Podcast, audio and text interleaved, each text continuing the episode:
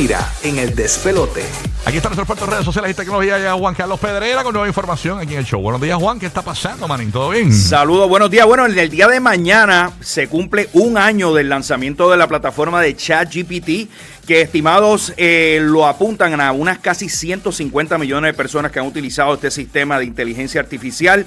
El mundo tecnológico este año ha visto grandes transformaciones con toda esta tecnología. La gran pregunta es cómo se verá el mundo tecnológico en un año cuando toda esta tecnología de ChatGPT y otros servicios continúen evolucionando. Ya lo que estamos viendo, incluso se, ya la gente de ChatGPT está trabajando en una especie de asistentes en el que un futuro no muy lejano nosotros le vamos a poder dar las instrucciones. Por ejemplo, planifícame un viaje, cómprame los boletos, cómprame, reserva Wow. el hotel. Todo eso lo va a poder hacer a través de asistentes de inteligencia artificial. La gran pregunta que va a pasar con los trabajos, y yo creo que esa es una de las grandes interrogantes que hay con toda esta tecnología. Increíble. ¿Has utilizado ChatGPT en lo personal, este Juan? Full, yo te digo que eh, estoy, yo, yo he estado utilizando la versión pagada que tiene muchas más funcionalidades. A veces las personas me preguntan para qué voy a pagar. La, la clave está en que esta plataforma pagada de ChatGPT te permite acceder, por ejemplo, la internet en tiempo real, te permite, por ejemplo, crear imágenes, subir documentos, eh, el tipo de, información, cómo la devuelve la versión pagada es muy diferente a la versión gratuita. Y, y volviendo a tu pregunta, sí lo estoy utilizando. Lo utilizo en ocasiones para, si necesito ideas para algún tipo de presentación que tengo que hacer, si quiero hacer algún tipo de búsqueda o encontrar algún tipo de, de respuesta a través del Internet, comienzo por ahí.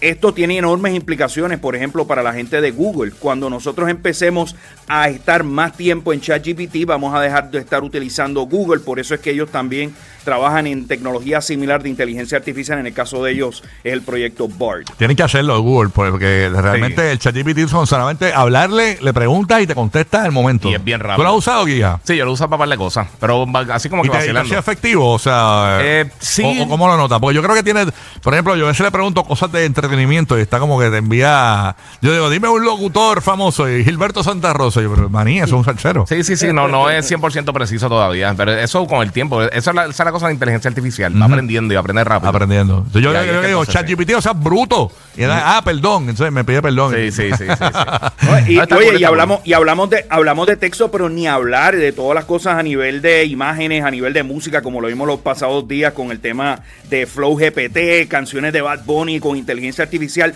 Todo esto va evolucionando bien rápido. eh, y la gran pregunta es realmente cómo esto va a impactar los trabajos. Estamos ya viendo compañías que están siendo mucho más productivas con menos personal utilizando esta tecnología. Incluso en el día de ayer, Sí. Amazon, aquellos que utilizan el sistema corporativo de Amazon. Amazon es el, el proveedor más importante de lo que es servicio en la, en la nube. Ellos lanzaron un sistema que se llama el Amazon Q, en donde las compañías van a poder depositar toda la información que está en los sistemas privados de la compañía, lo van a poder depositar en este sistema de inteligencia artificial y las personas van a poder en su trabajo interactuar con esta data.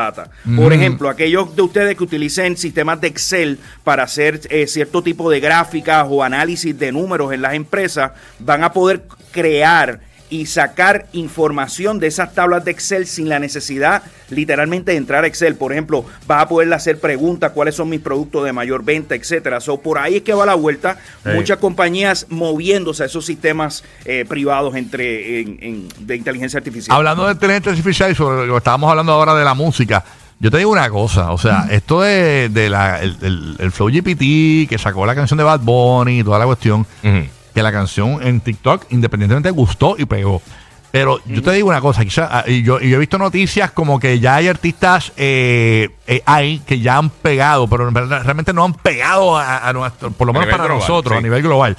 Pero cuando el primer artista AI de inteligencia artificial pegue global, ahí es que se van a poner los huevos a peseta. Porque tú dices, eh, a rayos. Entonces, todo, la- todo el talento que hay de compositores por ahí, que quizás no tienen la mejor voz o los mejores productores, que quizás no tienen los mejores accesos, ¿verdad?, a, a- a llegar a, a- hasta un artista. Y, y si el, el primero que pegue AI global, pega una canción global AI, tú dices, eh, a rayos, ahí sí que se chavó la música. Ese, ese momento, Rocky, ese momento Ay. va a llegar. Incluso, digo, a nivel de música, muchos de nosotros consumimos en plataformas de streaming que hay un montón de artistas que a veces ni sabemos quiénes son. Bueno, y no es que ese Y chavo. esa, bueno, magia no- de la- de no- esa magia del audio a través de inteligencia artificial nos va a engañar a muchos. Yo, yo lo que digo es que, por ejemplo, hay muchos instrumentos en canciones ahora mismo que son digitales y no están físicamente, están en computadora. Sí. Este, antes tenías que montar la banda completa y todo, ahora tú montas los instrumentos en computadora y ya está. Eso tú ya- solo puedes ser una banda. Ajá, pero hay que ver cómo esto realmente afecta a artistas comunes y corrientes, seres humanos, ¿no? Sin duda, y, y el, el propio, eh, por ejemplo, en el caso de Spotify, ellos están trabajando en cómo va a ser la manera, si en efecto estas composiciones hechas por inteligencia artificial tienen derechos de autor y si tienen derecho a, a regalía. Pero no nos vayamos muy lejos, o sea, ya tenemos plataformas de clonación de voz que cada vez están mucho mejores.